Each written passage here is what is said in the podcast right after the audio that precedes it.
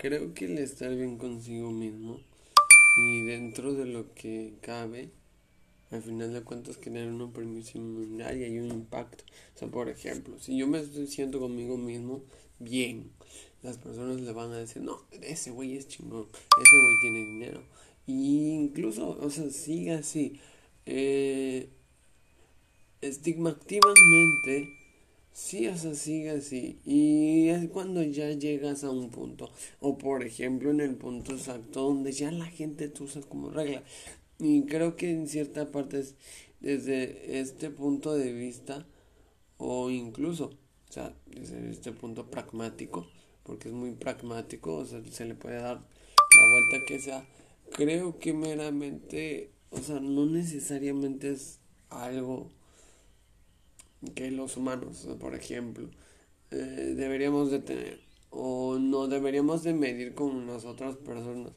Creo que dentro de ahí, pues eso es fuente de éxito, éxito propio. Y creo que si tienes éxito propio, eh, dentro de eso, pues vives plenamente, o sea, no te complicas la vida.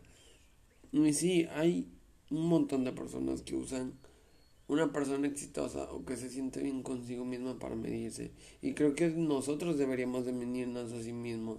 Deberíamos de medir cómo nos sentimos, pero no usando otras personas, porque eh, creo que, como lo he dicho, si te mueve eso externo, vas a acabar jodido y deprimido.